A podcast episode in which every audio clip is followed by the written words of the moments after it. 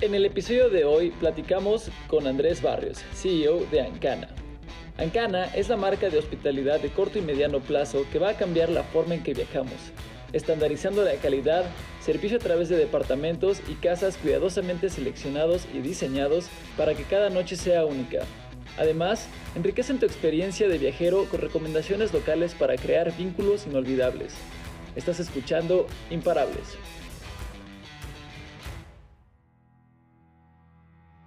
¿Cómo estás, Andrés? No, pues primero que nada te agradezco mucho por la invitación a este increíble podcast. He, escuchado un par y la verdad que tienen un muy buen contenido y los emprendedores que tienen por acá son, pues son extraordinarios, ¿no?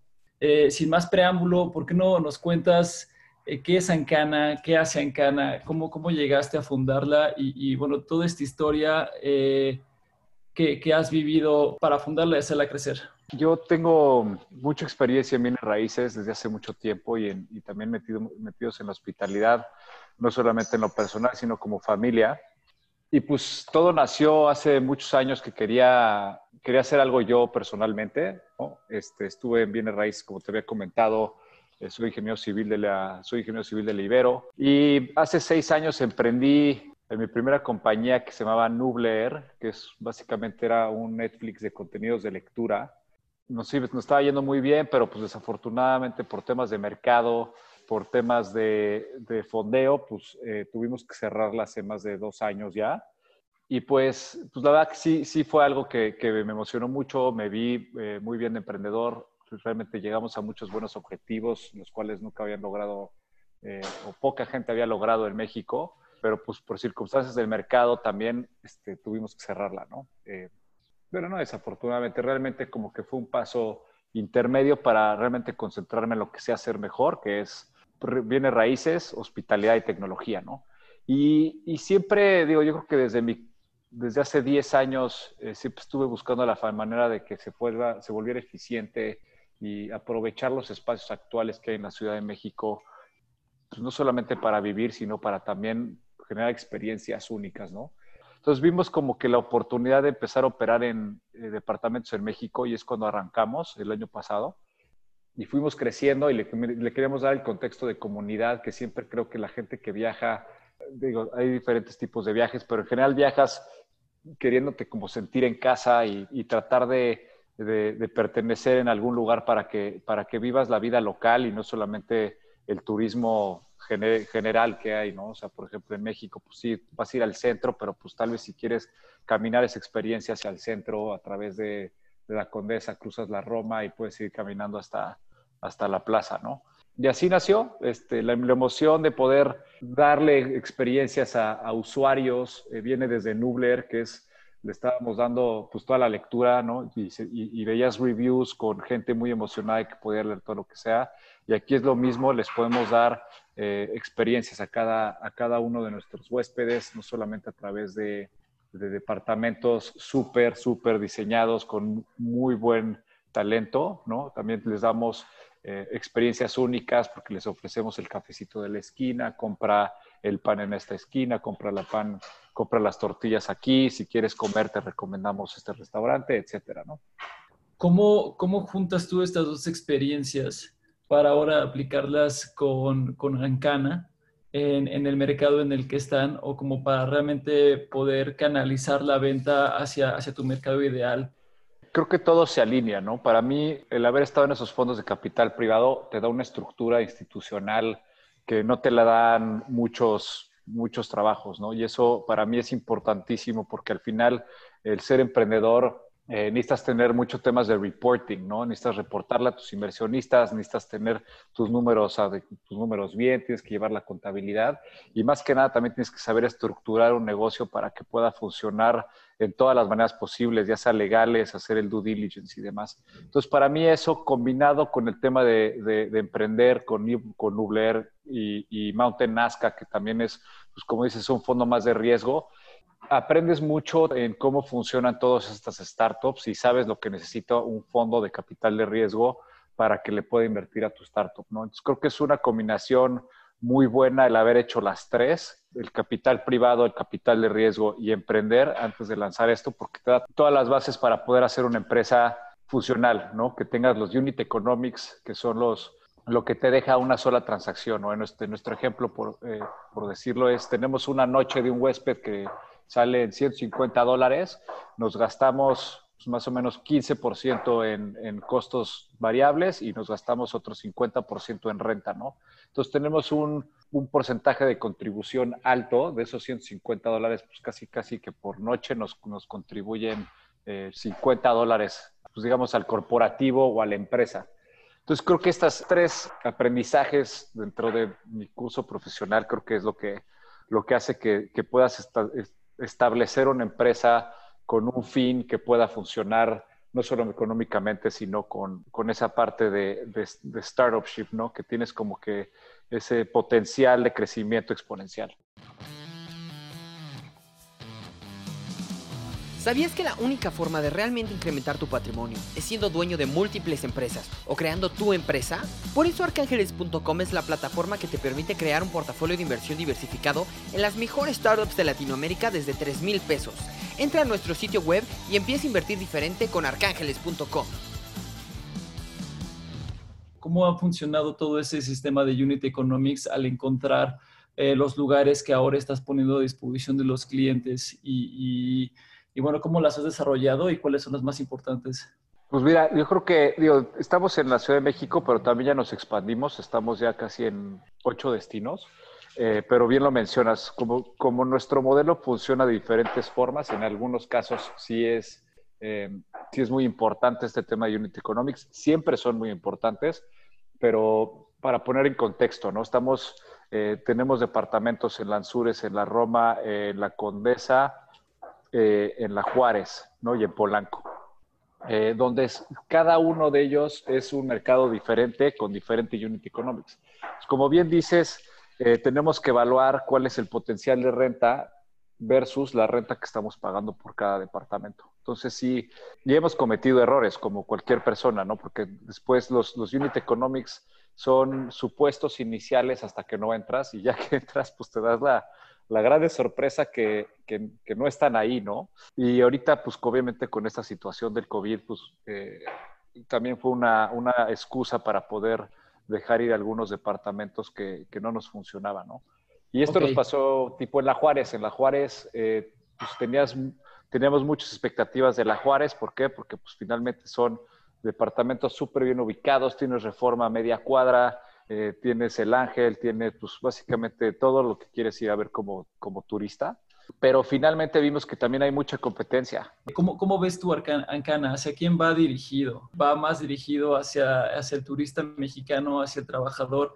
¿Son estancias de largo plazo, corto plazo o está más bien dirigido hacia turistas extranjeros que... Hemos aprendido mucho. Inicialmente la, la tesis era básicamente tratar de acaparar todo lo que se pueda, ¿no? ¿Por qué? Porque finalmente tienes plataformas donde distribuimos nuestro contenido, que son más de 15 plataformas, ¿no? Que es Airbnb, Bookings, Expedia, Travelocity, etcétera. Okay. Eh, entonces, realmente nosotros, nuestra distribución es a través de estas plataformas, más nuestra página de internet, pero pues nuestra página de internet todavía, o sea, no es que todavía nomás, es difícil competir en marketing contra un Booking, ¿no? Que es eh, la empresa que más gasta en Google AdWords en el mundo, ¿no? Son 2 mil millones de dólares al año. Entonces, competir contra estas empresas que se gastan cientos de millones de dólares, pues por una plataforma tan pequeña como la nuestra, evidentemente tiene que ser muy targeteada y muy específica. Eh, y es, en ese sentido creo que eh, estas plataformas te ayudan a, te ayudan a consolidar, ¿no? Eh, y, y, nos llegan de todo. Entonces creemos que tenemos una base importante de, de clientes corporativos donde tenemos corporativos que ya nos buscan a nosotros porque saben la calidad que ofrecemos, saben qué es lo que ofrecemos y saben que mientras se queden con nosotros, pues tienen limpieza, tienen shampoos, tienen pues todo lo que te ofrece un hotel, ¿no? Pero también tenemos muchos turistas que llegan con familias durante pues cinco, cinco días, ¿no? Y en algún caso nos tocó una señora que era una, por ejemplo, una escritora que venía de Portland y se quedó tres semanas con nosotros porque estaba escribiendo su libro. Entonces, tenemos una variedad de gentes eh, importantes. Hemos tenido más de 150 huéspedes con nosotros. Y, de, no, y, sumándole un poquito más, creo que hemos tenido de cortas, son dos días es nuestro mínimo, de medianas, que son tres semanitas, un mes máximo y de largas que pues ahorita tenemos ya huéspedes de un año, ¿no? Que pues ante, la, ante el COVID y la pandemia tuvimos que tratar de disminuir nuestros, nuestro riesgo y pusimos varios departamentos a largo plazo y pues eso nos da eh, oportunidad de mantener la empresa como está. ¿Cómo, cómo has visto tú estas medidas? O sea, bueno, ¿cómo han sido, han sido estas medidas que has, que has tomado para, para, para, recuperarse y cómo, y cómo ves tú cómo estas, esta nueva estandarización de medidas sanitarias pues para sacarle el susto a la gente de que pueden confiar en el espacio, ¿no? Y de que, y de que pues no vayan a llegar ahí a contagiarse directamente, ¿no? Sí, digo, y tocando el primer punto sobre la destrucción de valor, creo que, digo, no solamente a Airbnb, o sea, Airbnb obviamente es, altamente impactada, pero pues dentro de todo es una plataforma digital, ¿no? Que es un marketplace. Eh, ahora imagínate lo que, lo que están viviendo los Marriotts y los City Express de este mundo, que son eh, empresas enormes que tienen que pagar renta, ¿no? Claro. miles de millones de dólares que pierden o que gastan al mes. Entonces sí, sí, sí nos impactó a todos y, pues yo creo que todos, incluyendo a los hoteles, igual que Airbnb, pues vamos a tener que, y nosotros como operadores, eh, pues vamos a tener que meternos al tema de sanitización y que la gente se sienta cómoda y que, que vea que, hay, que, que, estamos disminuyendo el riesgo de, estancias con en departamentos o hoteles, ¿no? Entonces nosotros lo que hicimos es básicamente estandarizar todo ese, toda la parte del proceso de sanitización y limpieza y, les pusimos un sello a cada uno de nuestros departamentos y, tratamos de evitar que, más bien, eh, dejamos un día completo eh, sin gente adentro para que también el, pues, todo el tema del coronavirus se muera eh, o por lo menos se mitigue ese riesgo, sumándole al tema de limpieza, al tema de, de sanitización. ¿no? Entonces creo, creo que a través de eso hemos recuperado también. Y, y, como te dije, nos expandimos a toda la parte de vacacional. Claro. son casas donde no hay gente en los alrededores, ¿no? Entonces te vas a segregar a tu casa con tu familia, con un patio o un jardín o una alberca, ya sea en Valle de Bravo, Puerto Escondido, Acapulco, Teques. Entonces creo que dentro de todo esto, pues la gente eh, busca la salida, ¿no? Por eso un poco de la diversificación es lo que estamos tratando de... Cuéntame un poquito sobre, sobre la empresa, sobre Encana. ¿Quiénes son? ¿Cuántos son? Eh, ¿Cómo está conformado el equipo? ¿Cómo, ¿Cómo es la operación? Creo que justo, digo, regresando, y es, y es me cuesta trabajo no poder mencionarlo, pero pues íbamos creciendo muy rápido. Este, teníamos en pipeline más de 400, 400 propiedades, ¿no? Este, y eso pues son muchísimas propiedades, o sea, no te puedes imaginar lo que necesitamos de operación, pero pues todavía no cerrábamos. Llegamos a ser casi nueve, llegamos a ser nueve personas.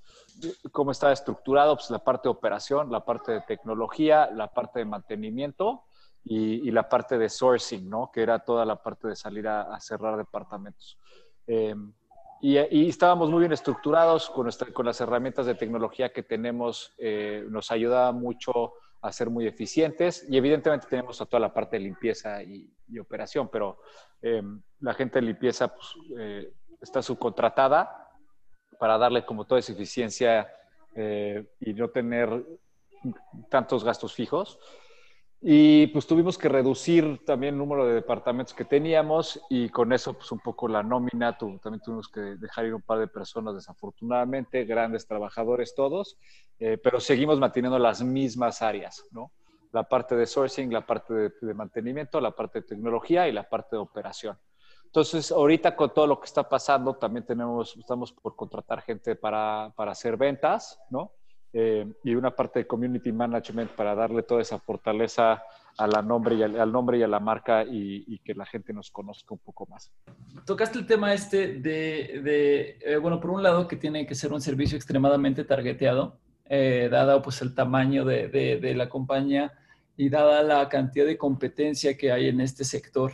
Y, y, también estabas mencionando las herramientas tecnológicas que usan para ser más eficientes. Entonces, ¿Nos puedes contar un poco de, esto, de, qué herramientas están utilizando para ser más eficientes, para dirigir mejor sus, contenidos, para, encontrar a los clientes que, tienen más probabilidad de, rentar su espacio? Pues mira, creo que, digo, las herramientas que usamos de tecnología son más enfocadas al tema de, al tema operativo, ¿no? Realmente el posicionamiento en las plataformas grandes, pues viene con, con no hay un algoritmo tal cual que pudieras hacerlo. O sea, no le metes lana a Airbnb para posicionarte mejor. Lo que sí hacemos es que eh, pues somos superhosts, evidentemente, y, y tenemos esa, esa, preferencia, ¿no? Y también pues tenemos una buena relación por la cantidad de departamentos que tenemos eh, con, con, las plataformas para que, pues para que, nos, para que también nos vayan diciendo cómo, cómo posicionarnos mejor. Entonces, eso es lo que usamos, ¿no? Y otra cosa que mencionas es el tema de, competencia. Sí hay mucha competencia, eh, pero está muy, muy segregado, está muy partido el, el, mercado en México, ¿no? Hay pocos operadores, o sea, pocos operadores con muchos departamentos. Y sí, sí están muy enfocados en, algunas, en algunos sitios, o sea, los importantes de la Riviera Maya, pues son los, son los usual suspects, ¿no? Los... Em, en, Puerto Vallarta, pues es un, son un par de jugadores. Entonces creo que dentro de todo hay un gran potencial para, para para un operador institucional, que es justamente lo que estamos tratando de crear, de poder consolidar todos estos mercados a través de, de, fusiones, de justamente implementaciones de nuestras tecnologías adentro de, de las, de, esos operadores para que sean más eficientes y al mismo tiempo que les ofrezcamos un valor agregado a ellos y justamente así también crecer nosotros. ¿no? Profesionaliza tu negocio a una fracción del costo. The Pool es un coworking de oficinas con todo lo que necesitas para acelerar tu negocio. Recibe clientes y genera sinergia en cualquiera de las seis sucursales en la Ciudad de México.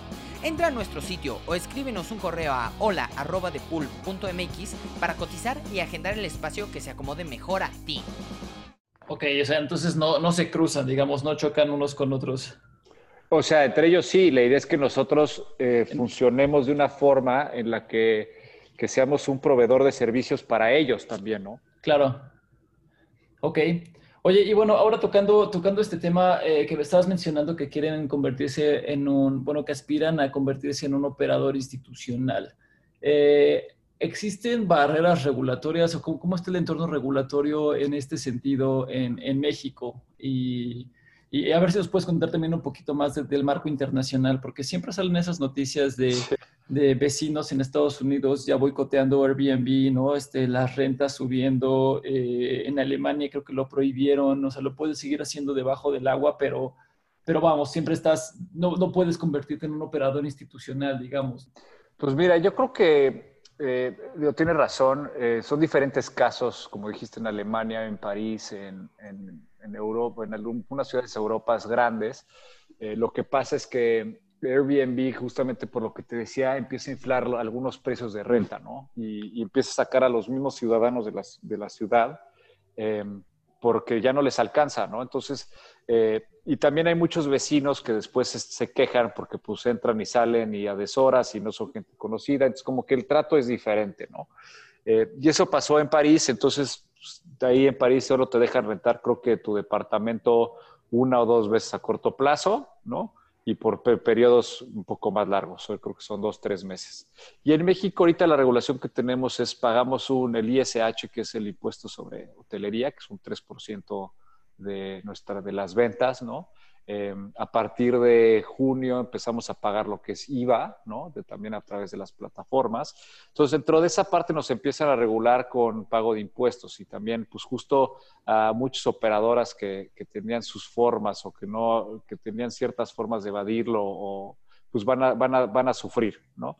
Eh, y por otra parte, creo que, digo, dentro de todo, la Ciudad de México lo ha permitido como dices, no, está, no, hay, un, no hay un marco regulatorio actual, eh, pero definitivamente los hoteleros están viendo eh, cómo, cómo hacer para que se regule, ¿no? Porque pues es, de, cierto argumento es, es, una competencia desleal. En mi opinión es, hay mucho hay inventario y hay inversionistas que compran departamentos también para, pues, pues como inversión, ya sea de corto, mediano o largo plazo, ¿no? Entonces yo creo que mientras haya esta, esta pago de impuestos, está de, cierta forma eh, regulado, ¿no? Y por otra parte, pues es, eh, también mucho depende de los condominios. Los condominios son los que te dirán, oye, ¿sabes qué? Aquí no se puede rentar en Airbnb. ¿Por qué? Porque lo dice el régimen de condominio, ¿no? Eh, ahora, nosotros lo que hacemos mucho, porque hay muchas de estas quejas condominales que, que, le echan la culpa al Airbnb, ¿no? O sea, los operadores que tienen departamentos en, a corto plazo. Entonces, lo que nosotros hacemos es metemos tecnología donde estamos monitoreando los sonidos del departamento por si en algún momento nos dicen, pues tenemos las bases para mostrarles, hoy sabes que no fuimos nosotros, aquí están 30 días de monitoreo de decibeles, brother. No, no pudimos haber sido nosotros porque no fue, ¿no?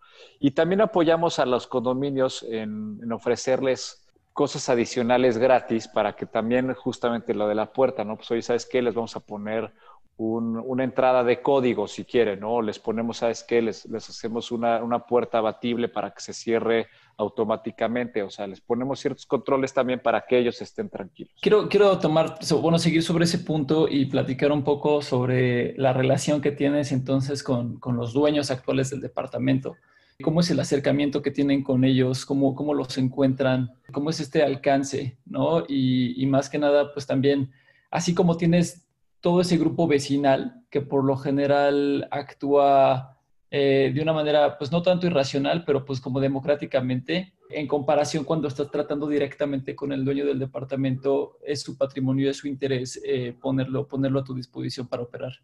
Dentro de todo es, la gente quiere ganar más lana, ¿no? O sea, mientras tengas tu patrimonio, tienes un departamento, pues te pagan 20 mil pesos de renta y nuestra opción le permite ganar 30 mil pesos de renta, ¿no?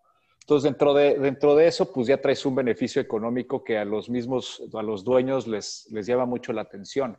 Dos, una parte importante, por ejemplo, es eh, también el tema de mantenimiento. Cuando tú lo rentas a largo plazo, tú no sabes, conoces al inquilino, pero le hacen su background check o lo que tú quieras, pero tú no sabes si tiene, si va a meter gente, si es un, si es un desastre de persona, y al final del año te deja tu departamento con, con todos los oclos tirados, todos los pisos rayados, dejó la ventana abierta y se hinchó la madera, ya sabes. Entonces hay ciertos costos que, que la gente no ve cuando lo renta, que cuando lo tienes que volver a rentar después de un año o dos años o tres años, pues es, un, es una lana, ¿no? Y creo que lo que hacemos nosotros también es que siempre está ese departamento como nuevo porque tenemos que tenerlo así por, por, impacto visual y por la experiencia del mismo usuario. Entonces, como que eso les da muchísima tranquilidad y no solo eso, fungimos como administrador del inmueble, entonces pagamos la luz, el agua, el gas, el mantenimiento, el predial y todo lo que nos pidan. Entonces, la propuesta de valor es infinitamente mayor a largo plazo y eso es lo que hace que a muchos dueños eh, les, les beneficie el estar en una empresa como nosotros, ¿no? Y no solo eso, por ejemplo, hay muchos, hay muchos inversionistas y, encantado de, recibirlos que nos buscan porque nos dicen, oye, ¿sabes qué? Estoy buscando un departamentito para invertir porque pues quiero, quiero tener algo para como patrimonio. Entonces lo que nosotros hacemos es buscamos esos departamentos y se los ofrecemos a clientes para que también ellos puedan beneficiarse de una inversión que les deje dinero y que no sea un dolor de cabeza, que es lo que pasa muchas veces.